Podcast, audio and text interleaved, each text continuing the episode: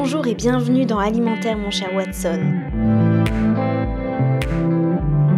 Elle est petite, craquante, originaire d'Amérique du Sud et elle séduit toujours plus la communauté veggie. Son petit nom, le Kia. Mais quels sont donc les secrets de cette petite graine apparemment exceptionnelle? Je vous emmène mener l'enquête rue Daguerre dans l'atelier d'Angèle Ferremag.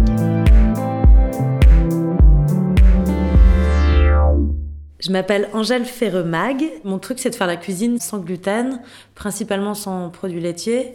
La cuisine très bonne pour la santé en fait. J'utilise des super aliments. Je suis naturopathe de formation, donc pas du tout une formation de cuisinière, mais une formation de santé. Et alors aujourd'hui, je viens de voir pour en savoir un peu plus sur le Kia. Alors le Kia, qu'est-ce que c'est? D'où ça vient? Parce que, à part que ça ressemble un petit peu au pavot hmm. de très très loin. Exactement, alors ça ressemble beaucoup au pavot, ça c'est assez vrai, les gens se trompent euh, assez souvent dans l'alimentation. En fait, le Kia, c'est une petite graine qui fait partie de la famille des laminacées, il me semble. C'est une graine qui était extrêmement utilisée par les Aztèques dans la médecine chinoise aussi. Mais par les Aztèques, c'était un plat de, résistance en fait. Il y en avait plein, ils faisaient torréfier la petite graine, ils l'écrasaient et ensuite ils en faisaient des petites galettes. Et c'était un peu la base de leur alimentation. Donc voilà, aujourd'hui on le trouve dans les supermarchés bio, ça coûte assez cher parce que c'est aujourd'hui c'est cultivé au Pérou. Il n'y a pas du tout de culture en France. Ça commence. Alors j'ai entendu dire que ça commençait dans le sud de la France. J'ai pas encore goûté le kia français, mais j'ai hâte parce que c'est quand même mieux de consommer local. Et c'est un super aliment, donc au niveau bienfait, c'est très riche euh, en vitamines, en minéraux, et au niveau protéines, glucides, lipides, c'est comment? Bah exactement. En fait, déjà, c'est très riche euh, d'une vitamine particulière qui s'appelle la vitamine E. Et c'est la vitamine dont a besoin la peau pour se reconstituer. Donc, euh, c'est déjà en usage externe, c'est vachement bien. En huile ou, ou juste si on l'écrase comme on fait une pâte pour cicatriser ou comme crème de jour ou un truc comme ça.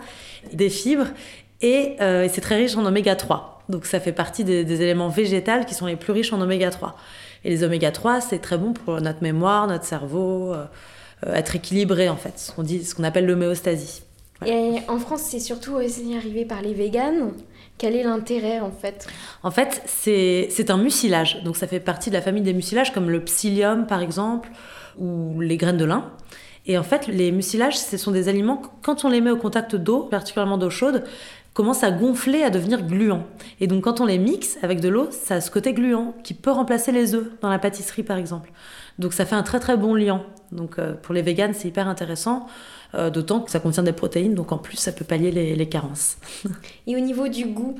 Alors au niveau du goût, ça c'est assez intéressant. Ça a un goût assez prononcé. En fait, plus le kia est foncé, plus il a un goût euh, fort. Il existe plusieurs variétés de kia, des très très clairs, donc le kia blanc, le kia brun et le qui a gris ou gris foncé. Et donc plus c'est foncé, plus c'est fort. Quand c'est fort, c'est un petit goût un peu pimenté sans l'arrière-goût, un peu étrange, comme une graine avec sa coque. Quand c'est clair, ça, ça a peu de goût. Donc on peut en se poudrer un peu partout. Quoi. Donc ça se passe partout. Si on l'utilise à la place des œufs, on peut vraiment l'utiliser à la fois en salé, à la fois en sucré. Ouais, sans problème. Bon, en salé, on pourra pas. Enfin, si on en fait une omelette, faudra pas s'attendre à avoir vraiment une omelette euh, avec le même goût d'œuf, ni la même couleur, ni même la même consistance. Mais dans un perdu dans le chocolat et dans le sucre d'un gâteau, euh, on sent pas du tout. Ça passe très bien. ouais. Et une idée d'utilisation, si euh, on achète un, paquet de Kia, qu'est-ce qu'on peut en faire Alors on peut en faire tout plein de trucs. Je peux en dire mille. Juste, on peut le mettre déjà sur les salades, en faire une sorte de gomasio, l'écraser avec du sel. On peut en mettre dans des boissons chaudes comme des bubble tea un petit peu.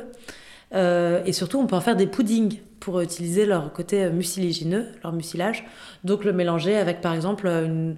on peut le faire tremper dans de la crème de coco ou du lait d'avoine et avec un petit peu de sirop d'agave, un peu de vanille aussi au point où on en est. Et le lendemain, ça aura, si on veut un dessert cru, donc au passage, tout ce qu'il y a de meilleur, on aura un dessert un peu gluant. Ou sinon, le faire chauffer euh, dans un bon lait végétal, bien sûr. Euh, et, ça nous fera un pudding, donc quelque chose de consistant. Ça, c'est une bonne idée. Ça, c'est une bonne idée pour le petit déjeuner, pour le dessert. Ouais, pour les snacks, pour les brunchs. Et en salé, à part en salade, est-ce qu'on peut l'intégrer dans des préparations ou euh? Exactement, on peut l'intégrer par exemple dans les soupes. Quand on veut un petit peu épaissir euh, nos soupes, c'est très très bon. Euh, dans les boissons chaudes aussi, moi j'aime bien le mettre dans le chai par exemple, le chai tea. Et puis sinon, le gomasio, donc je sais pas si vous connaissez, c'est du sésame torréfié avec du, du, sel, mais on peut faire du gomasio de Kia, c'est excellent aussi. Mais moi, je conseille de le saupoudrer un peu partout parce que c'est un, aliment qui est assez cher. Donc, on va pas non plus en utiliser des quantités. Mais si on en saupoudre, on a les, qualités nutritives, le croquant. Et, euh, et donc, c'est l'idéal. Le mieux étant de ne pas le chauffer pour préserver tout. Et est-ce qu'il existe sous une autre forme que la graine? Est-ce qu'on trouve euh, de l'huile? Est-ce qu'on trouve de la poudre? Est-ce que est-ce qu'il est utilisé pour autre chose ou est-ce que vraiment ça se limite à la graine? Non, aujourd'hui, enfin depuis peu de temps, on trouve de l'huile. Donc c'est une petite huile qui a un goût assez léger, pas trop le goût de la graine d'ailleurs, c'est étonnant. Et euh, sinon, on en trouve euh, aussi en poudre, mais pas en France, au Canada et aux États-Unis. D'accord, bah, merci beaucoup. merci. Alimentaire mon cher Watson, c'est déjà fini pour aujourd'hui. Un grand merci à Angèle pour son accueil, merci à Romain Oudaillé à la technique et à la réalisation. Et on se donne rendez-vous le mois prochain, même jour, même heure, pour une nouvelle enquête gustative. Et d'ici là, restez curieux.